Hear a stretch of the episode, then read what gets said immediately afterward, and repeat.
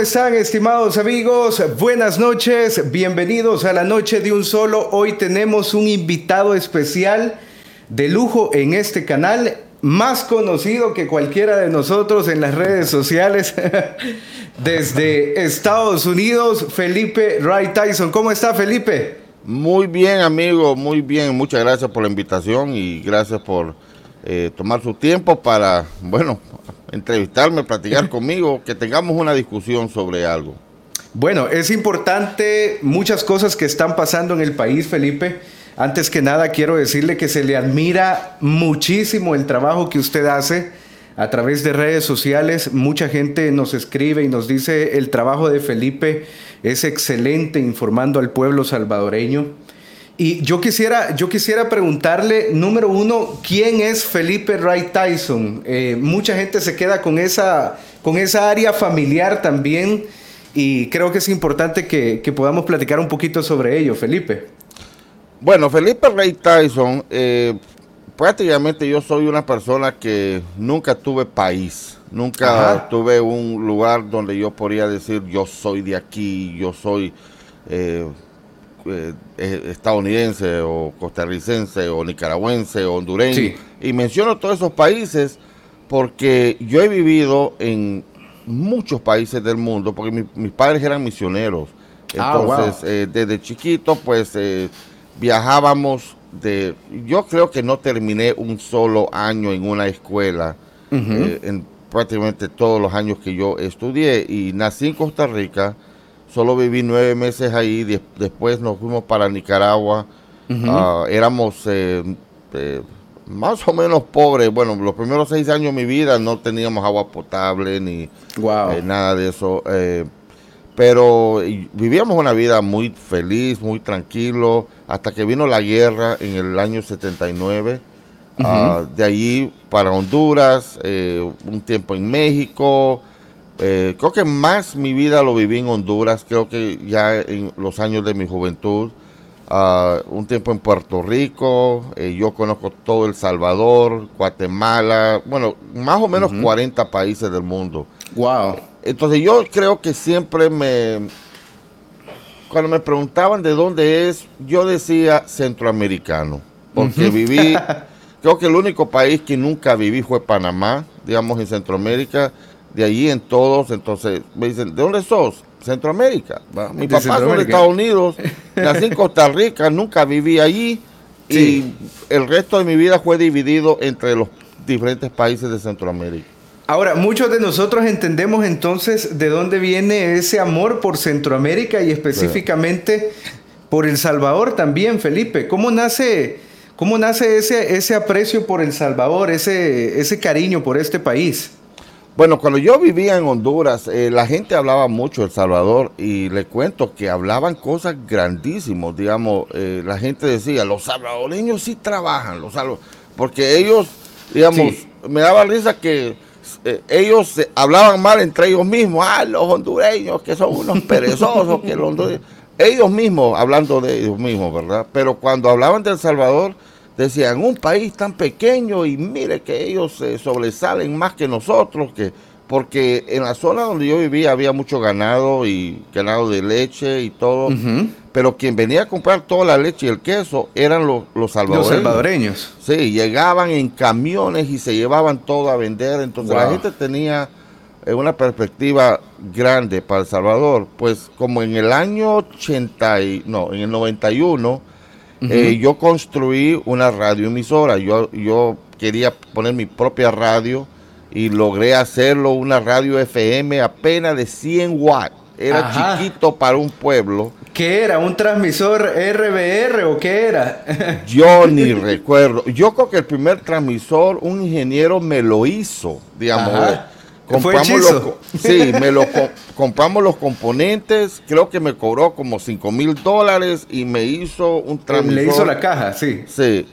Y ah, eh, ¿Eso en dónde? ¿En dónde, Felipe? San Marcos de Colón. San Marcos de Colón. Si queda, eh, si conoce Choluteca, pues Choluteca, eh, como 50 kilómetros yendo para Nicaragua. Un pueblo pequeño, muy bonito en, en las montañas.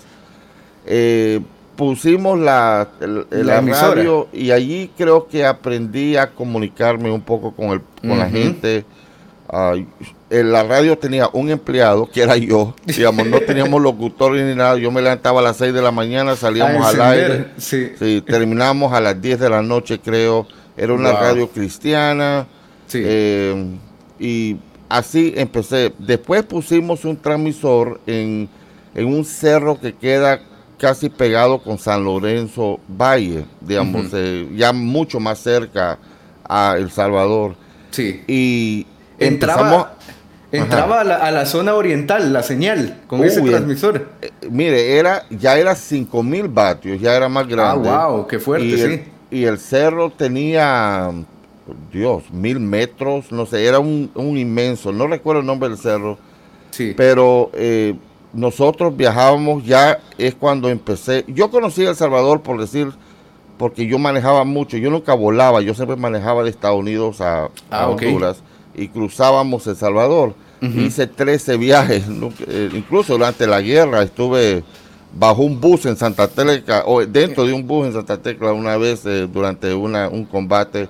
Wow. Pero, eh, pero sí, ya en el 91, 92 creo que era, en el 93 que pusimos ese transmisor. Empezamos a viajar dentro de Salvador y queríamos chequear todos los lugares donde la radio llegaba. Y fuimos a La Unión, Santa Rosa de Lima. Recuerdo un lugar también que se llamaba San Marcos, que quedaba por esa zona, eh, no recuerdo muy bien. Eh, tuvimos eh, dos a tres meses en San Miguel porque queríamos poner repetidor, repetidor, adentro del Salvador. Adentro. Y el gobierno nunca nos quiso aprobar el permiso. Wow. Sí, es que ellos decían que no era ilegal transmitir de otro país. Desde otro país. Tenían que tener su propia transmisión en El, en el Salvador. En El Salvador. y, los permisos nacionales. Sí, y no teníamos... Eh, no conocíamos gente, pues no teníamos los conectes para armar un estudio y todo y tener empleados. Eh, pero empecé a conocer eh, mucha gente en San Miguel y venía, eh, iba con mi familia para vacaciones un fin de semana y a la playa y, me empezó a encantar El Salvador, pero nunca me trasladé a vivir porque ya tenía mi vida, por lo menos en ese momento en Honduras. O sea, de ahí viene, viene el amor por la comunicación desde ese momento, o desde niño ya lo, ya lo tenía, Felipe. Sí, yo incluso cuando me gradué del colegio, eh, yo eh, pedí una beca para la Universidad de Tennessee para radiocomunicaciones. Ah, y me la dieron. Entonces, ah, empecé, estudié como, creo que era un semestre más o menos. Eh, y mi papá habló conmigo, me dice, mira Felipe, te ocupamos en Honduras él tenía tanto miedo porque el sueño de él era que yo iba a seguir los pasos de él, ¿verdad? Ok. Entonces él, él tenía miedo, creo yo, que ya estando en la universidad, tal vez me ofrecerían trabajo en otro lado o lo que sea. y eh, que pudiera dedicarse a otra cosa menos de eh, lo que al camino. exactamente. Entonces yo dije, ok, está bien y, y nos fuimos para Honduras y yo dije, pero papá, yo tengo ese ese deseo de tener una radio, y me dice, hágalo, hágalo, porque así era él. Sí. Hágalo, digamos, inténtenlo. Y yo pedí el permiso ah, y lo bueno que para ese tiempo la tecnología no existía casi, digamos, no había internet, no había nada. Era todo muy básico.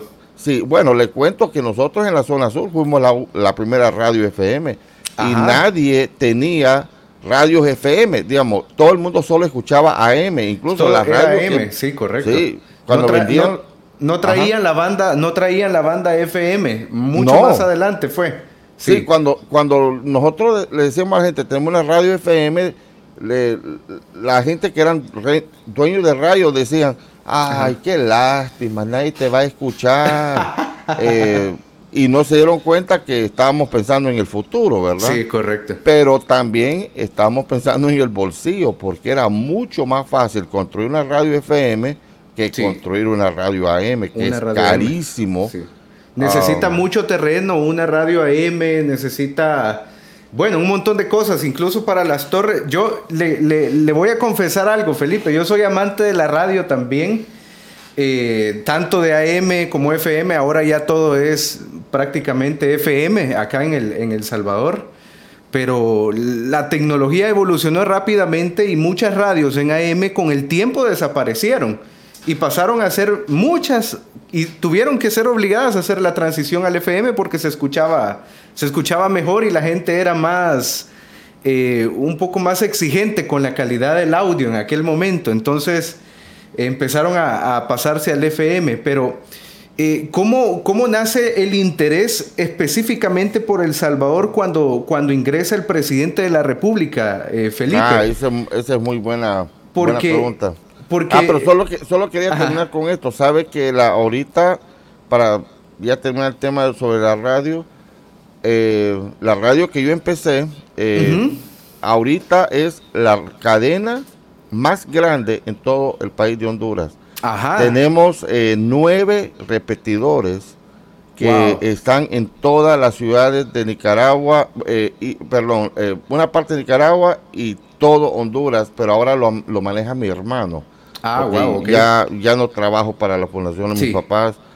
Eh, solo quería decir eso, que empezó con una, un deseo con pequeño. con de 100 vatios y ahora son nueve transmisores de más que 10 mil vatios cada uno. Wow. Entonces... Eh, ¿Es, una ¿Es una estación cristiana, Felipe? Sí, sí, es, es cristiana. Eh, uh, es como cristiano guion educativo, porque eh, dan clases también. Eh, eh, para mí es como tipo Canal 10, pero con toque cristiano. Ok, tiene un contenido cristiano y positivo para la gente. Sí, así es. Bueno, qué excelente. Y, y, esto del presidente de la República, veo que ha estado muy activo, Felipe, en redes sociales, apoyando al presidente. Eh, ¿Cómo nace, digamos, el, cariño por El Salvador en ese sentido políticamente hablando? Y decir, vamos a apoyar al presidente, porque pues acá ha habido una lucha increíble en El Salvador de todos los poderes en contra de, algo nuevo que en aquel momento era algo hasta cierto punto eh, un poco fuera de lo común, porque el presidente vino a, a votar muchos esquemas acá en el país eh, muchos decían, no, el presidente eh, o el señor Nayib Bukele no va a llegar. Eso era lo que decían antes de las elecciones, porque veníamos con 30 años de una misma manera de hacer política. Y de repente viene el presidente, vota todos esos esquemas, llega a la presidencia de la República y empieza a tener mucho apoyo de muchos comunicadores como usted, Felipe. ¿Y cómo nace, cómo nace esa, esa semilla en el corazón para apoyar al presidente? Yo, mire, voy a contar algo que no sé si yo he contado en el pasado, eh, digamos, la historia completa, pero sí. yo realmente pienso, amigo, que fue algo que Dios hizo, porque yo estaba pasando por un tiempo súper, súper difícil en mi vida eh, con mi salud.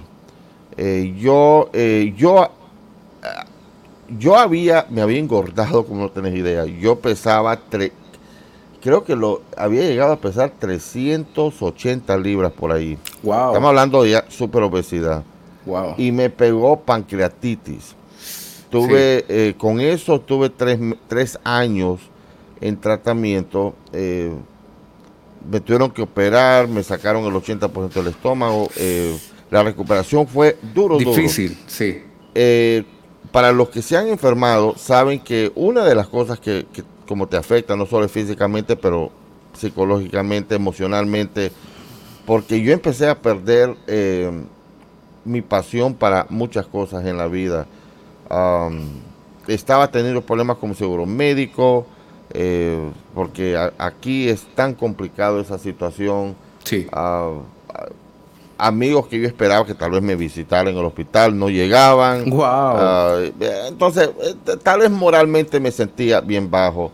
Eh, estaba escuchando, digamos, mi esposa me pasaba contando de los problemas en Honduras con el presidente Juan Orlando Hernández. Eh, la gente estaba desesperado, el hambre, el desempleo. solo malas noticias estaba escuchando yo por todos lados. Después muere mi mamá eh, ya había muerto mi papá. Eh, cuando eso pasa, yo, yo con el problema de, del pancreatitis había bajado 200 y pico libras de peso, estaba pesando 130, estaba como esqueleto. El otro día eh, mostré una foto y la gente no podía creer que era yo. Entonces, eh, podemos decir que moralmente andaba por el suelo. Ya no tenía un propósito, ya no, ya no sentía nada, digamos, un, algo que...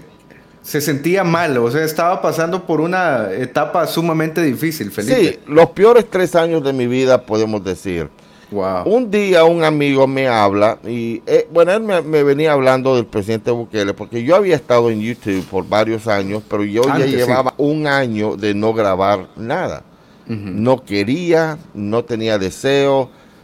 Para los que no graban videos en YouTube, y esto es algo tiempo completo, amigos, tenés que tener pasión para tu trabajo. Sí. Eh, esto no es que vas a ir y, bueno, ocho horas diario, te vas a regresar a tu casa.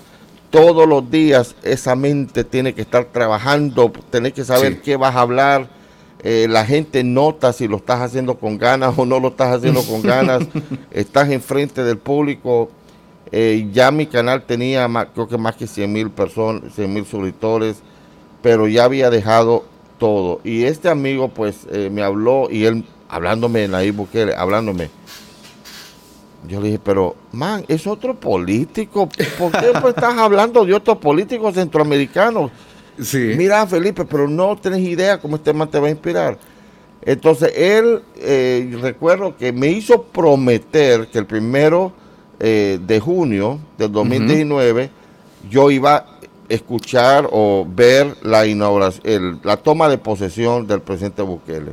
Entonces yo le dije que está bien, lo voy a hacer. Lo voy a ver, sí me pongo a verlo y bueno, vi todo antes, ¿verdad? Eh, la gente allí emocionado y tranquilo. Pero cuando él empezó a hablar, yo solo lo puedo comparar a la primera vez que siento que fui tocado por el Espíritu Santo en una iglesia. De veras que yo no sé cómo explicarlo. Sí. Pero algo nació dentro de mí y yo digo, espérese, es que era más que palabras, era como que Dios me estaba diciendo, este hombre va a cambiar Latinoamérica, no solo El Salvador, pero Latinoamérica.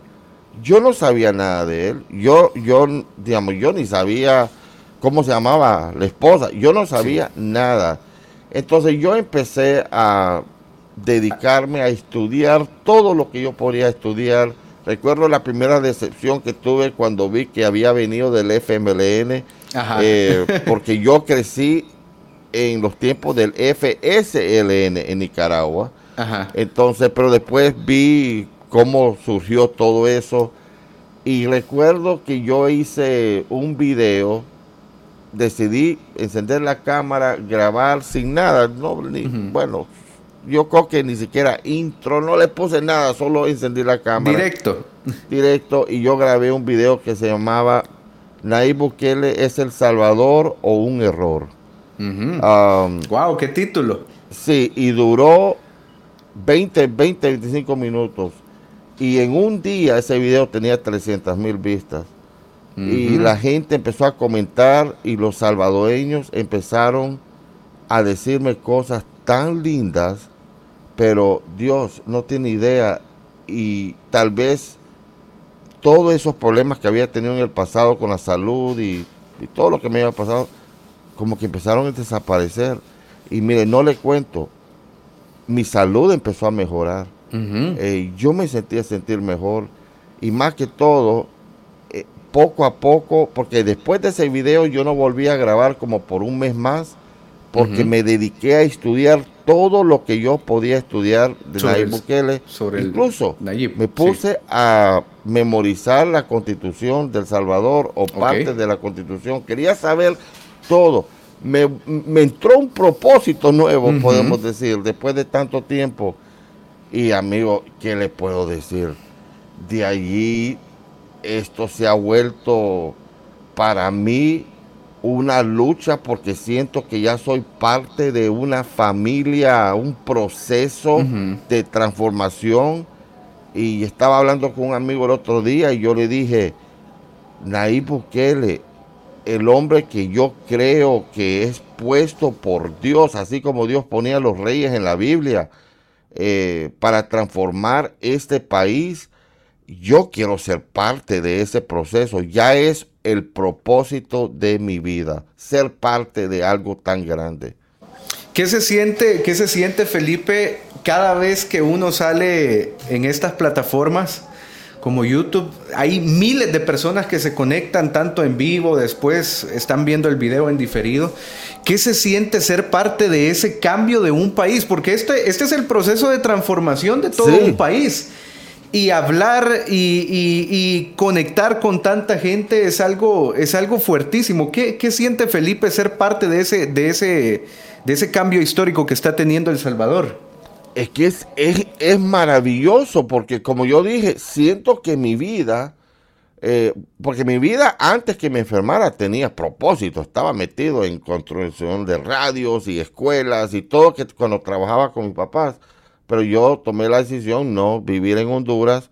Em, cuando murieron mis padres, la directiva me dijo, Honduras, seguir trabajando, Estados Unidos ya no, y ya no quería criar mis hijos en ese relajo que estaba pasando allá. Entonces, eh, cuando me volvió a nacer este nuevo propósito, y yo creo que tal vez me costó un tiempito sentirme que yo era parte de la transformación, porque al principio yo, tal vez yo sentía que Dios, yo no soy del Salvador, la gente no me va a aceptar. Incluso había gente que me decía, cállate, que vos no sos salvadoreño, me dejaban comentarios así, pero había muchas más personas que me decían, Felipe, siga adelante ayudando con tu voz. Entonces, no te puedo dar la fecha cuando creo que me cayó el 20 por decir, Felipe, vos sos parte de algo histórico, de algo grande, de, digamos, no, nosotros no somos pagados por Nayib Bukele o por nadie en el gobierno. Como mucha gente dice. sí, como gente, mucha gente dice, pero sentimos que somos parte del equipo de transformación, ¿verdad? Eh, de, esa familia que va a cambiar El Salvador.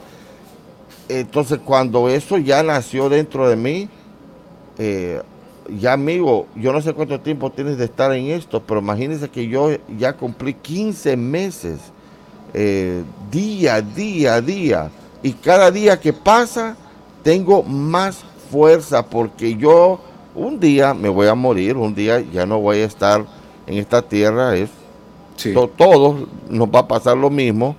Y yo quiero ser recordado como alguien que participó, aunque tal vez un granito de arena, pero tuvo algo que ver con la transformación del Salvador alguien que tuvo que ver con ayudar al presidente Bukele, llevar a El Salvador a ser el, país más exitoso, eh, pongamos, de Latinoamérica.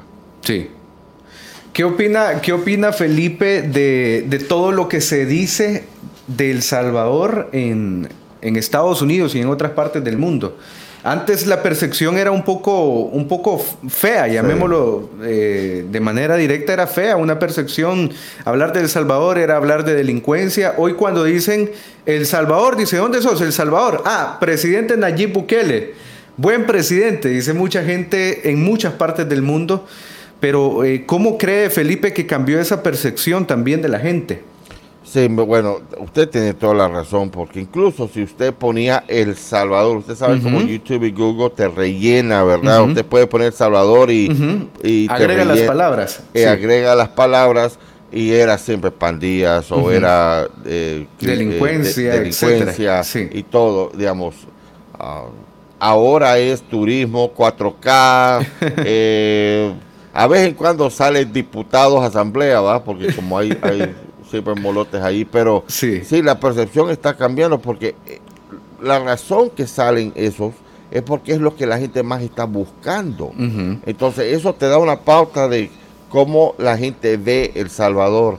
Y ya poco a poco ya no se está viendo pandillas cuando uno escribe El Salvador o delincuencia o criminalidad. Eh, mire, yo creo que para y tal vez mucha gente no le va a gustar esto, pero la relación con Trump y con Bukele ayudó muchísimo porque mucha gente, incluyendo el pueblo latino aquí, preguntaba, pero ¿por qué no existe esa relación con el presidente de Nicaragua o el presidente de Honduras o el mismo presidente de Costa Rica? ¿Por qué El Salvador? Ah, y eso causó que tal vez mm, la mayoría de los medios opositores hablen del presidente Bukele, pero como muchos no le creen a los medios opositores, eso lo que hizo fue hacer o dar más fama al trabajo del presidente, o por lo menos que la gente se interese más quién es Nayib Bukele. para serte sincero, amigo, yo he hablado con varios salvadoreños y sí todavía hay salvadoreños de la diáspora en, el en Estados Unidos que no están muy bien informados. Um, ellos trabajan duro, 8 o 10 horas diarios, no están muy metidos en la política, pero poco a poco estamos intentando despertarles los ojos a ellos, que por lo menos se den cuenta quién es su presidente, que es Nayib Bukele.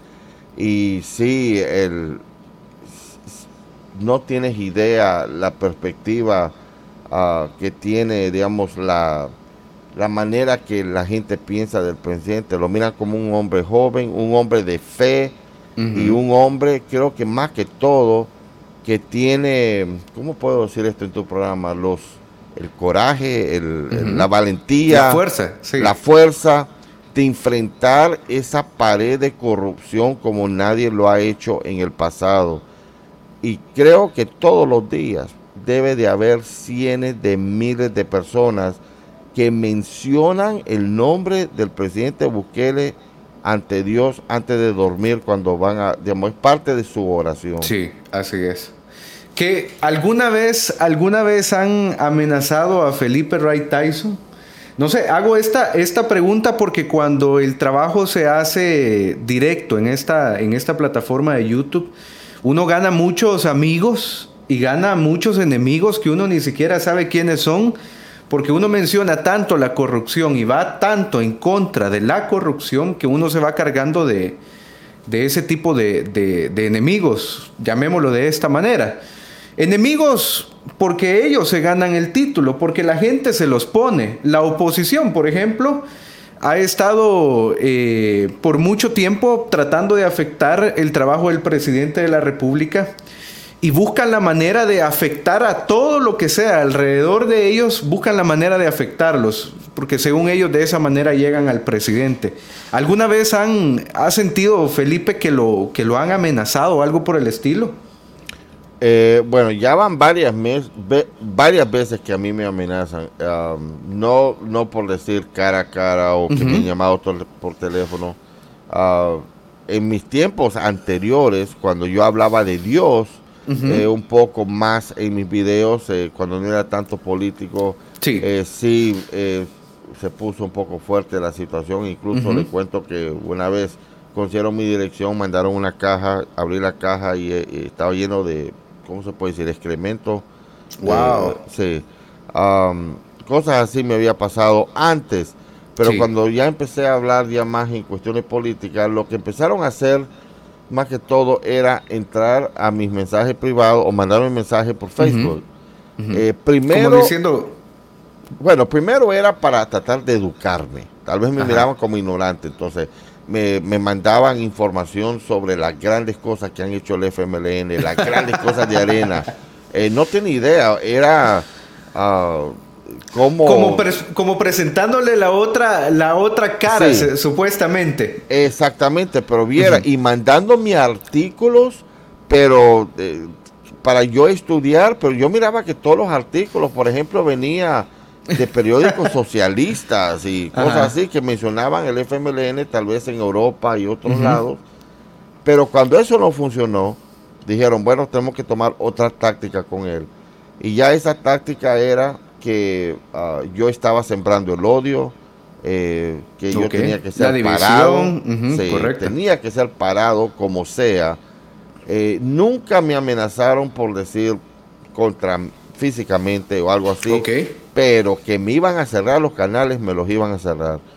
Y empezaron los ataques. Eh, yo recuerdo estando en vivo y me entraban los mensajitos de YouTube donde eh, estaba Está siendo, sí. sí. estaba siendo atacado, pues, por, eh, o denunciado, podemos decir.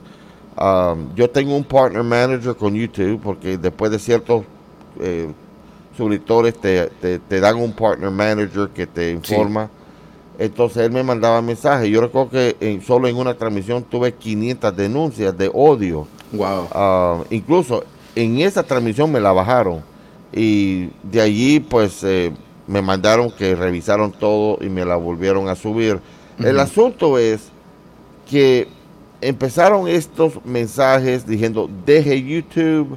Eh, creo que la amenaza más grande era, dicen que si cuando yo regrese a El Salvador el 28 de febrero, bueno, voy a rezar la, primera, la, última semana de febrero, sí. que voy a ser arrestado en el aeropuerto por difamación. Ah, porque yo, ese... yo, yo lo voy a ir a traer, Felipe, oye. Perfecto. Bueno, ojalá que no vamos al mamo juntos, como dicen, porque eh, dice que las demandas van a estar esperando.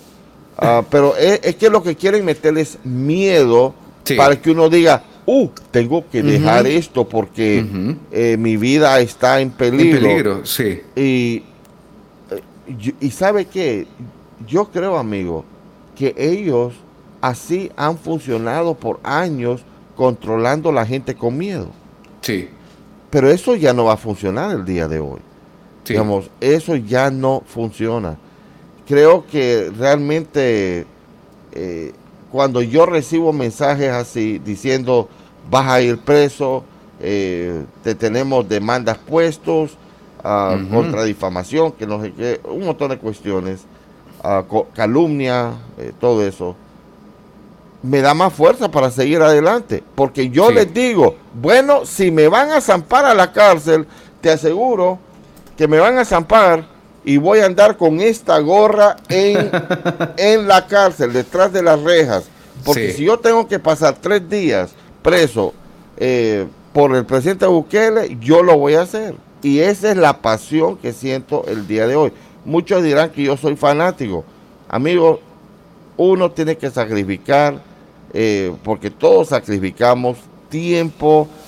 La gente piensa que no estamos siendo millonarios, que es lo más, ¿verdad? difícil. Sí, de un solo. Usted, hablando de estos temas, te está volviendo rico, sinceramente.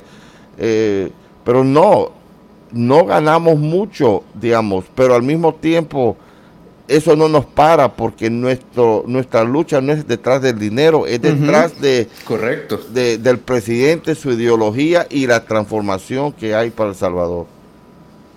Bueno, excelente Felipe. Eh, ¿Cómo ve la, la, oposición, la oposición, Felipe? Yo, yo a veces cuando estoy emitiendo y veo que le ponen tanta traba al presidente de la República, me molesto, me quito el equipo cuando ya termino, apago y me quedo pensando, wow, o sea, es tan mala, es tan mala la gente que está en contra del presidente de la República que llega a niveles sorprendentes. ¿Qué opina Felipe de, todos estos que están tratando de hacerle daño a, Nayib Bukele? Yo he llegado a una conclusión, están poseídos. De veras, yo cuando escucho, es que, mire, yo, yo, sé, yo sé lo que es oposición. Sí. Y entiendo que es importante la oposición, aunque a la gente no le guste, oposición es algo importante, digamos, siempre, y eso, porque eso causa balance en el gobierno. Pero amigo, estos no son opositores, esto ya es algo mucho más allá. Eh, yo estaba hablando, le cuento que el otro día llamé a Velázquez Parque por teléfono. Yo tengo los teléfonos de todos, los diputados de la Asamblea Legislativa. He tenido eh, el, digamos, el privilegio, iba a decir, pero no sé si es tan privilegio, si es tanto para algunos. Eh, pero yo, yo a veces los llamo solo para ver qué es lo que dicen. Uh que Parque se enojó conmigo, pero yo le dije, que Parque, dime una cosa, ¿por qué? Porque era cuando estaban eh, queriendo hacer que los cordones sanitarios sean ilegales, que iban a... Ah, que los quitaran, sí. Sí, entonces yo lo llamé y él me dijo, Felipe, ¿por qué me estás preguntando a mí cuando a mí ni me invitan a las reuniones, digamos, de, arena o, cuando se reúnen, dijo él? Significa que no todos están en la misma clica, ¿verdad? De, mando dentro de la asamblea. Pero la cosa es que yo veo escuchar a Margarita Escobar, a Portillo Cuadra y a estos, y me, me hago la pregunta, y tal vez usted se ha hecho la pregunta también, ya en cuestión para el pueblo, ¿qué más quieren que haga el presidente Bukele? Digamos, ¿qué es lo que desearan? Si ellos están preocupados por el pueblo, ¿qué es lo que quieren que él haga lo que no está haciendo ahorita? Eh, ¿Por qué están tan molestos? ¿Por qué están tan enojados? Bueno, como lo dije anoche, ellos llevan años, generaciones casi, de estar recibiendo ese maletín negro, ese dinero, lucrándose. Y ahora que el gobierno no se lo da, porque el presidente Bukele dijo, no vamos a darte mm. nada, ningún maletín, sí. ningún maletín, entonces ellos prefieren ver muertos a sus propios hermanos salvadoreños que decir una sola vez, el presidente lo vamos a apoyar, está haciendo un buen trabajo, porque no lo tienen que apoyar en todo, pero hay cosas que son lógicas, se puede ver que está haciendo un buen trabajo. Entonces, yo creo que ese deseo, y la misma Biblia lo, menciona, ese amor al dinero, ese amor al poder, eh, ha causado que estos manes estén poseídos por algo oscuro. Nunca en mi vida he conocido gente así, amigo. Gente tan mala. Gente tan mala. Es que eh, yo, yo sé que muchos van a decir, ah, Felipe ya está hablando de demonios. Es que algunos son demonios. De veras, yo, yo no puedo creer ah, cuando yo escucho, bueno, que Parque hablando que se, sí se tomó como broma, ¿verdad? En ese momento que la pandemia era una bendición para El Salvador. Pero si uno se pone a analizar lo que él dijo, él estaba deseándole la muerte a muchos salvadoreños. Sí, así es. Imagínese. Y, y, cosas así han salido de la boca de muchos diputados, quien supuestamente representa el pueblo, pero desea la muerte ahorita, ¿qué fue lo que Guillermo Gallego denunció? Que cuando el huracán vieron que se iba a desviar y no iba a entrar El Salvador, muchos diputados se pusieron mal. Querían que entrara, que, entrara. querían que haya inundaciones, que muera gente, porque eso le daba una excusa a culpar al presidente Bukele. ¿Qué tipo de personas son esos? Para mí, demonios. Poseídos. Sí, demonios. Demonios. Demonios, totalmente. Puede, puede estar, eh, bueno, yo he, observado, Felipe, que ha tenido entrevistas con, candidatos jóvenes, específicamente de, nuevas ideas. Eh, ¿Qué opina de estos candidatos? ¿Cuál es la percepción de, Felipe con estos nuevos rostros de la que van para la asamblea? Porque de que llegan, llegan. Eh, febrero ya es la fecha final, yo le llamo el meteorito político, el meteorito político para esta gente de la asamblea. Y estos son los nuevos rostros que van a ingresar muchos de ellos para, para ese mes. ¿Qué opina Felipe de estos nuevos candidatos? ¿Cómo los ve? ¿Cómo los analiza también? Bueno, eh, ahorita yo tengo muchos candidatos en lista para eh, entrevistar porque yo mi meta es entrevistar todos los 84 de la Diputación ah, y tal vez un par de alcaldes, pero me interesa mucho eh, lo de los candidatos. Y yo entrevisté varios precandidatos, ah, y, pero estos ya son los meros, ¿verdad? Estos son los que posiblemente van, sí. Sí, los que van a estar ahí. Pues eh, yo he entrevistado a muchos jóvenes y hay puedo decir que, la mitad pues me impresionó, me impresionó inteligencia, con ganas de trabajar, con ese apoyo al presidente, eh, esa chispa. Yo creo que muchos eh, se metieron rollo con los chips, que aquí, que allá, que otros. Pero le voy a decir una cosa, con lo que yo he eh, hablado, man, son, qué preparación tienen, digamos, y, y un amor grande para El Salvador. Ahora, tengo que ser sincero en algo ya lo vengo mencionando en mi... Ah, en su canal. Sí, en mi canal. Eh, va a haber el momento que ya pueden abrirse más con propuestas y realmente hacer campaña electoral, porque ahorita con ellos estamos teniendo como una plática más que todo, ¿verdad? no pueden decir voten por casilla 4, cuando yo entre yo te prometo hacer tal cosa, porque los pueden acusar, usted sabe que el tribunal ahorita anda... Está destapado. Sí, anda, anda pero con viéndolos así, ¿verdad? Entonces, sí. pero yo eh, he platicado en privado con un par y amigo, aunque los jóvenes tienen muy buena intención y todo, hay un par por ahí que sus la parte, ¿cómo le puedo? Es que sociales, eh, temas sociales, temas que son muy importantes, que causan muchos problemas aquí en Estados Unidos, eh, matrimonio gay, aborto, cosas así ellos piensan como la nueva generación. Ellos piensan, piensan como piensan los milenios, podemos decir. Sí. entonces, eso me preocupa. Ahora, yo creo que ellos no los quieren hablar eh, al aire. eso, eh, eso, le iba a decir, Felipe. Eh, estos candidatos no lo han dicho. No. No lo han dicho públicamente. Y esto es de preocuparse porque se supone, y debo decirlo, que la transparencia debe de ser algo que deben de tener los nuevos funcionarios de la Asamblea Legislativa. Si ellos están con este tema, si piensan que ese es el lado correcto, eh, pues deben de decirlo porque la gente lo necesita saber también. No vayamos después a tomar una decisión y cuando lleguen a la asamblea nos vayamos a dar cuenta y le vayan a querer meter este montón de temas al país. Creo que eso no está bien. Bueno, yo estaba entrevistando, yo estaba entrevistando una, una de las candidatas el otro día y yo le dije, mire, me gusta tu interés, digamos, tu chispa y todo, y pero ella, digamos, todo el tema de ella va a ser igualdad de género, pero eso también incluye como 10 géneros. Sí.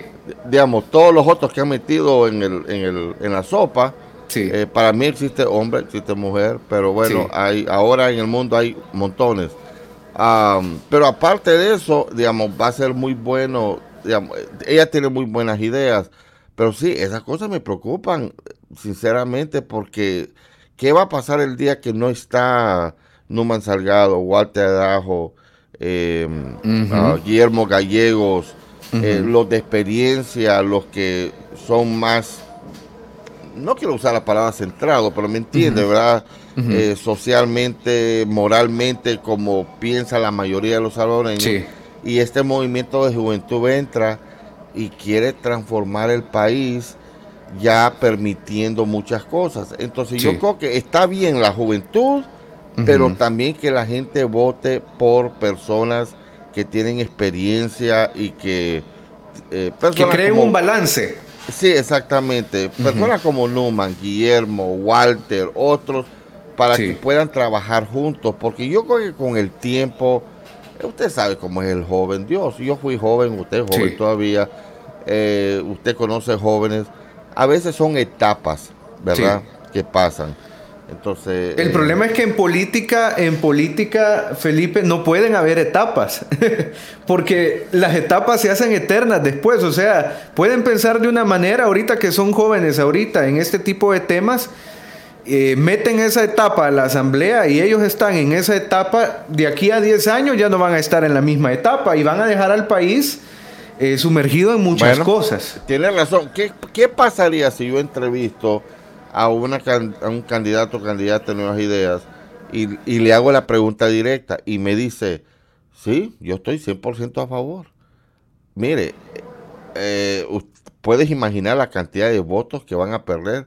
Entonces ellos a veces adelantados me dicen, mira Felipe, pregúntame lo que vos querás. Menos estos temas. Menos dos temas. Y usted sabe cuáles son los dos temas. Sí, correcto. Eh, y entonces yo le digo, ok, está bien porque sabe que al final del día yo no estoy para pelearme con esa persona en línea. Yo apoyo nuevas ideas 100% con todo mi corazón, sí. pero eso no significa que no me preocupa eh, los pensamientos, ese tema, porque para mí, si un país se va de pique moralmente, va a perder eh, ese favor de Dios sobre, sobre el país. Tal, dígame fanático o no, pero sinceramente eso es lo que yo siento porque es, es algo muy importante el día de hoy. ¿Qué opina que el presidente de la República menciona a Dios cada vez que puede? Eh, incluso invita a los salvadoreños a orar, eh, los lleva, yo creo que el presidente nos ve como a todos los salvadoreños como hijos, ¿verdad? Aunque él es joven, pero nos ve como hijos y nos quiere llevar hacia un buen camino. ¿Qué opina Felipe de que el presidente hable, hable de Dios? Y lo diga públicamente, sin ninguna pena, porque muchos presidentes evitan meter el tema religioso o el tema de Dios por por, digamos, quedar bien con ciertos segmentos y el presidente públicamente dice, eh, oren, el presidente dice, pidámosle a Dios porque este huracán que era ETA eh, no nos vaya a afectar, oremos por este país, intercedamos por este país. Y, Dios nos hace el favor e incluso mueve, mueve a ETA para que no ingrese al, país y lo han hecho en otras ocasiones también en la toma de posesión eh, invita a un pastor muy reconocido también para que dé unas palabras, una bendición a El Salvador. Eh, involucra totalmente a Dios, el presidente de la República. ¿Qué opina Felipe de esto? Uy, para mí es algo increíble porque, ah, mire, cuando, cuando eh, el presidente Bukele habla de Dios, primero uno se da cuenta que él está siendo sincero. Es un hombre de fe. Digamos, él realmente piensa que con el poder de la oración las cosas pueden cambiar. Y una y otra vez se ha visto que cuando él pone al pueblo a orar, pasan milagros. Bueno, el huracán bajó para abajo, aquí estaba El Salvador, después se dobló de un solo para arriba, después y se fue. Se fue. Es, eso eh, ha pasado tantas veces con tantas situaciones.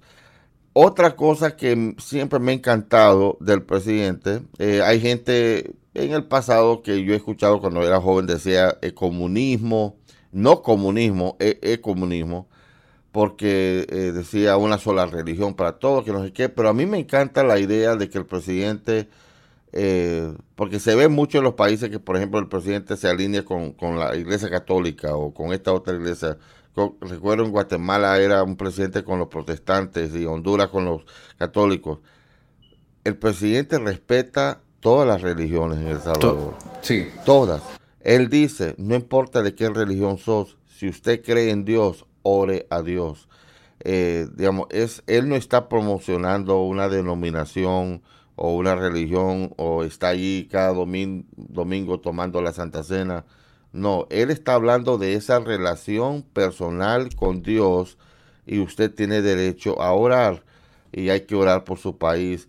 La verdad es que la manera que él se expresa al pueblo y e, es increíble y usted sabe que muchos diputados lo han criticado e incluso internacionalmente se han burlado de él sí, así por esa relación que él tiene con Dios pidiendo que la gente ore eh, recuerdo en la Asamblea los diputados estaban diciendo, ¿quién es Nayib Bukele decirnos cuándo orar? Yo voy a orar cuando a mí, a mí me dé las ganas. Y yo solo me pongo a pensar, wow, un líder, si usted lee la Biblia, sabe que los líderes llamaban al pueblo a orar, digamos, porque saben que todos orando juntos es mucho más fuerte. Eh, eso muestra valor, valentía, y que su fe es más importante. Su fe y su amor para su pueblo es más importante que cualquier opinión de cualquier opositor que pueda haber. El presidente no le importa. Es a mí me parece, me parece increíble esas decisiones del presidente también, porque cada decisión se ve que es respaldada por Dios, Felipe. Todos. Sí, todas las decisiones que el presidente de la República toma son respaldadas por Dios. Lo vemos en los resultados no en las cosas que, se dicen en ese momento, sino que al final en los resultados se ve eh, la preparación, por ejemplo, que tuvo el país para enfrentar a ETA.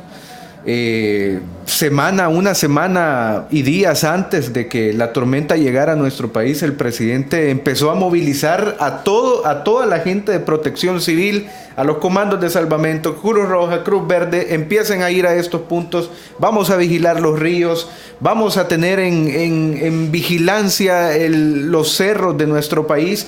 Esas cosas no se veían antes en El Salvador. Ahora estamos viendo que hay un presidente que no solo tiene el favor de Dios, sino que tiene sabiduría para llevar a El Salvador a un, a un camino correcto.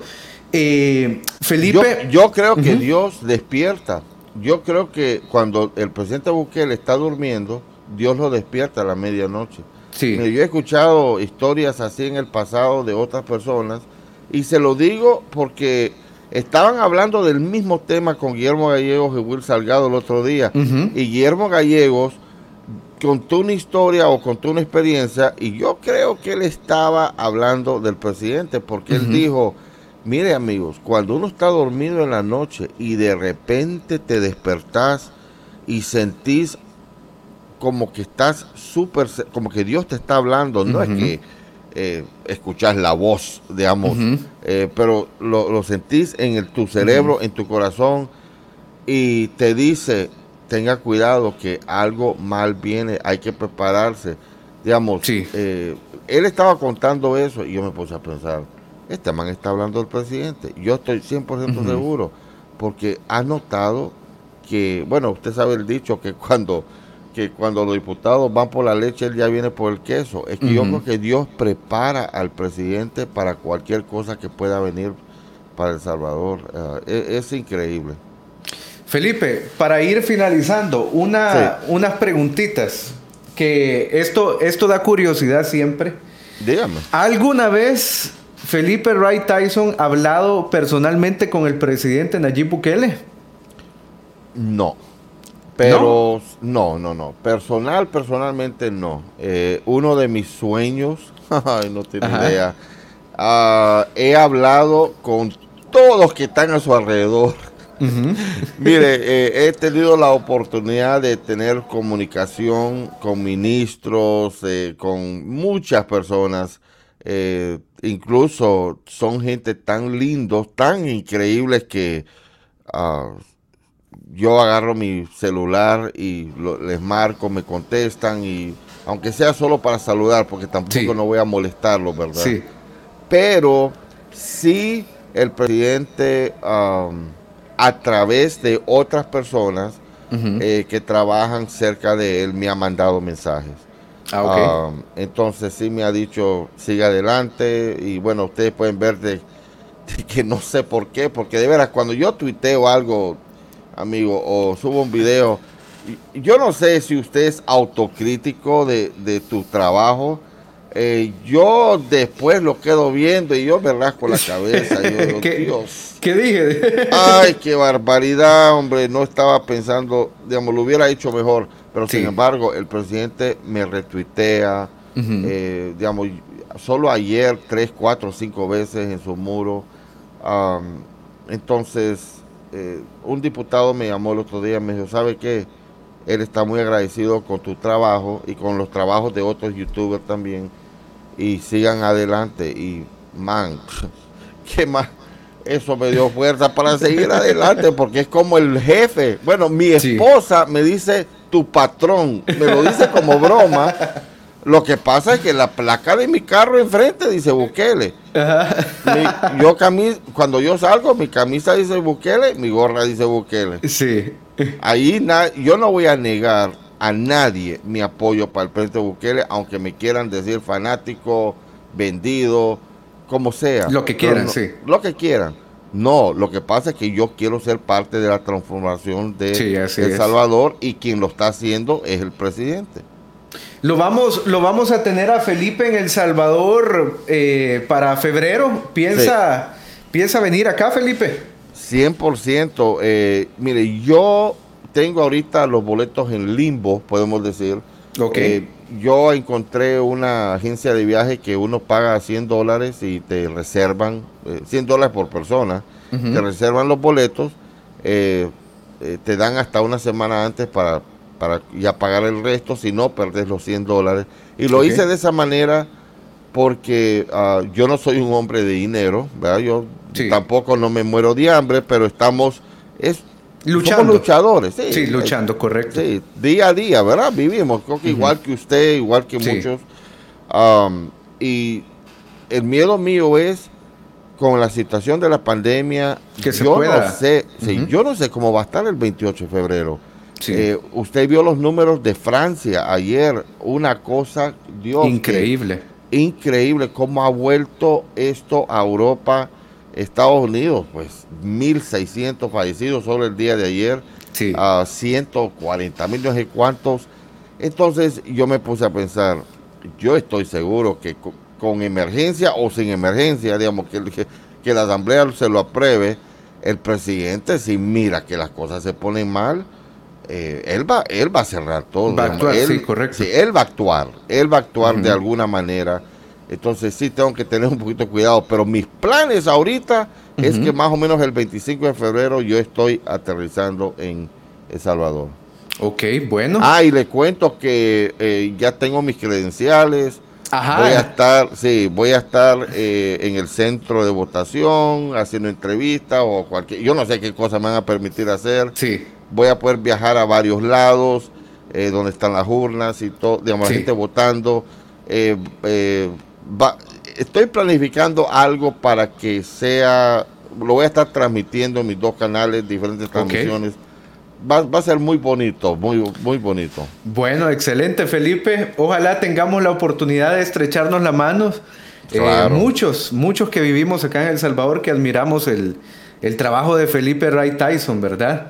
Es un, un, hombre de las comunicaciones, un hombre de micrófono, un hombre de cámara que ha estado ayudando a evolucionar este país. Yo El Salvador en, este próximo año lo he denominado El Salvador República en Evolución, porque de verdad que el, el, país está evolucionando de manera increíble y es gracias también a hombres como Felipe Wright Tyson y a todos los que hacemos este, este trabajo de comunicación. Una última pregunta para finalizar.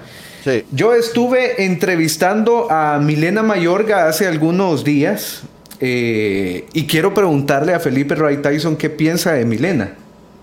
Bueno, yo he tenido la oportunidad de entrevistarla un par de veces y creo que la primera vez que la entrevisté, uh, no lo bueno, era cuando venía saliendo de ese problema con Arena. Y después la vi evolucionar y la manera que ella se expresaba y denunciaba y todo. Y sinceramente he llegado a wow, admirar a esta eh, mujer como mujer primero, porque Dios, ella ha recibido, eh, no sé ni qué palabra utilizar, pero usted sabe cómo la han tratado a ella eh, dentro de esa asamblea, pero sin embargo, siempre con la cabeza levantada, siempre con fuerza y mire la recompensa que ha recibido. Al final de todo le dan el puesto de embajadora para Washington. Ah, yo me siento tan feliz con, con Milena, yo siento que ella sí ama el pueblo, sí ama a su gente, no tiene miedo de denunciar la, la corrupción y gracias a Dios que el presidente vio eso. Para mí, Dios le dio la idea y le dijo, Milena es la persona que deberías poner ahí y yo le deseo lo mejor a Milena Mayorga. Sinceramente, va a ser algo increíble, aunque la oposición empezaron a decir, va a haber marchas en Estados Unidos, va a haber protestas. Y yo vi los videos y habían como ocho pelados enfrente de una puerta. del FMLN. Sí, del FMLN allí. Y me dio risa, ¿verdad? Porque ellos creen que con las marchas y protestas van a, van a hacer todo. No, ella es... Ah, el Salvador necesita una nueva cara internacionalmente. Y claro, el, podemos decir uno, de los lugares más importantes ahorita es Estados Unidos, porque Estados Unidos ha ayudado mucho más a El Salvador que otros países. Entonces, eh, y también tenemos la situación de migración, TPS, muchas cosas. Y creo que Milena es la persona perfecta para, para ese puesto. Ok, excelente. Bueno, Felipe, gracias por regalarnos de su, de su agenda un poquito de tiempo. Eh, es un gusto poder, poder compartir con usted. Ya había tenido la oportunidad anteriormente de compartir en una emisión suya en su canal. Gracias por abrirnos las puertas siempre. Gracias por apoyarnos a nosotros, los jóvenes que estamos impulsando también esto de la comunicación a través de Internet. quiero, decirle, quiero decirle una cosa rápidamente. Yo quiero agradecer a usted por algo, porque yo y usted y un par de otros youtubers por ahí, eh, yo creo que estamos haciendo las cosas serias, no mentimos, nos podemos equivocar, todos nos equivocamos, Claro, como seres, humanos. y yo incluso le digo a mi público, si, si, metí la pata, como dicen, díganme, porque eh, hay veces, las noticias se mueven tan rápido a veces y uno se equivoca. Pero lo que yo quiero felicitarte eh, es que tú no mientes con tus títulos, tú no mientes, digamos, tú no sos uno que trata de jalar la atención. Usted está ganando y se muestra con tus números que van subiendo. Yo entré el otro día a un directo tuyo y no era ni que estaba transmitiendo nada, usted estaba hablando y tenías casi 3 mil personas viéndote. Eh, pero ¿qué pasa? La gente está confiando en lo que tú dices, que lo que tú dices es cierto. Yo puedo poner en mi en un directo eh, en vivo, echan preso a Nayib Bukele y man eh, voy a tener 100 mil personas metidas, pero la gente después va a ver que no es cierto. Entonces nosotros estamos tratando de que esto sea honrado, las noticias sean ciertos y creo que poco a poco la gente se había dado cuenta que aunque no llamamos la atención, si entras vas a escuchar la verdad. Y es lo que el pueblo necesita, amigo, la verdad. ¿Cuántos años de mentira han recibido? Generación, digamos, décadas de mentiras. Entonces Will Salgado me dijo algo muy importante hace como tres meses. Felipe, no, usted siga diciendo la verdad, no tratando de llamar la atención y sabe que tarde o temprano el pueblo se va a dar cuenta quiénes son los confiables y quiénes son los que no son confiables, porque al final del día la gente quiere la verdad. La verdad, sí. Yo eh, he decidido tomar ese rumbo y, ah, y yo doy gracias a Dios que tú también lo estás haciendo y Dios te está bendiciendo. Le cuento que cuando yo voy a poner etiquetas en mi video, ahora eh, me están recomendando que yo pongo de un solo. Imagínense. Porque Muchas gracias. Porque, digamos, estás creciendo, es como tope caliente en YouTube. Muchas gracias, eso es Felipe. Muy bueno. Muchas gracias, Felipe. Al contrario, nosotros admiramos su trabajo. Más de 350 mil personas. ¿Cuántos en los dos canales, Felipe? Híjole, a 75 mil. Si ya pasamos 75 mil en mi segundo canal y 270 mil en mi primero. Sí, 350 mil más o menos. Más de 350 mil personas. Y 100 mil en Facebook, 50 mil en Twitter. Wow. Pero el. Uh, mucha de esta gente empezó conmigo cuando yo arranqué hace 10 años, que no hablaba de El Salvador, tal vez son mexicanos de otros países, pero ¿sabe lo que yo estoy viendo? Que poco a poco muchos de ellos, que son de otros países, se están interesando en lo que está pasando en, El Salvador. Porque dicen, pucha Felipe, yo te seguía cuando hablabas de otra cosa y soy de Costa Rica, pero Dios, qué presidente más increíble tienen ustedes, porque yo como les tiro dos, tres videos diarios y en vivos, eh, tienen dos opciones, verlos, digamos, tarde o temprano, o de suscribirse. Y lo que estoy viendo que muy poca gente se desuscribe. Eh, entonces, más o menos, ah, y una última noticia, empezando el lunes, tengo un nuevo canal que voy a abrir, ah, ya lo abrí, eh, solo voy a subir un día a la semana porque yo, usted Pasa, que yo, pasa tareado. Ay, Dios. Va a ser en inglés. Eh, voy a hacer un programa de unos 15 a 20 minutos. Eh, va a ser siempre, bueno, no voy a decir siempre positivo, pero ojalá. Pero yo quiero que gente que tal vez no conoce de las buenas obras del presidente Bukele y no hablan español, ellos puedan saber de todo lo bueno que este gran hombre y presidente está haciendo. ¿Qué está haciendo? Entonces, él va a hacer un pequeño resumen un día a la semana en inglés eh, sobre el presidente y el gobierno de El Salvador. Yo quiero no solo ayudar en la transformación, pero bueno, sí, porque parte de esa transformación es levantarle la imagen de El Salvador más, ¿verdad? Correcto. Porque es parte de la transformación. Y quiero llegar a personas que no saben español, que nunca han ido a El Salvador, que no saben quién es Nayib Bukele. Eh, un granito de arena.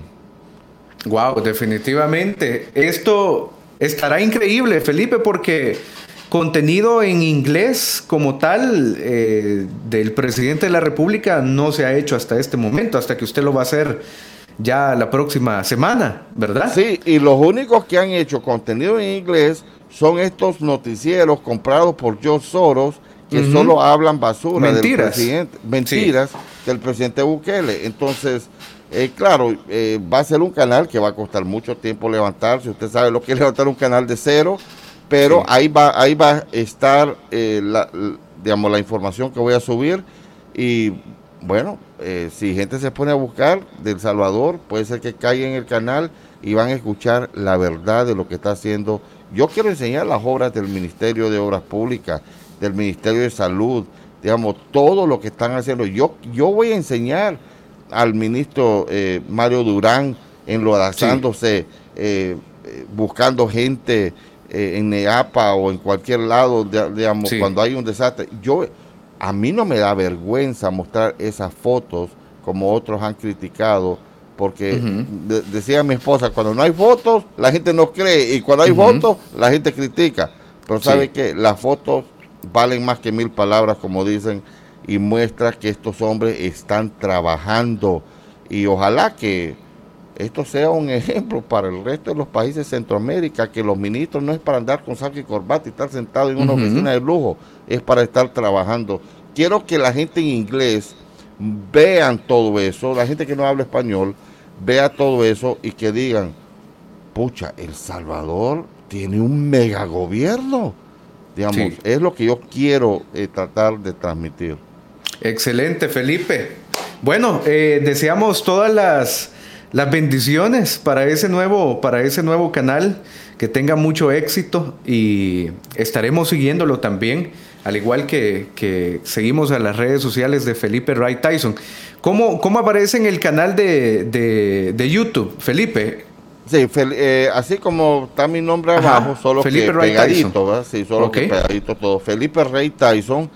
Y mi segundo canal es fácil porque es Felipe Ray Tyson, espacio en vivo, ¿verdad? Ok, perfecto. Um, entonces, el, nosotros hacemos cinco, eh, martes y viernes son cinco en vivos.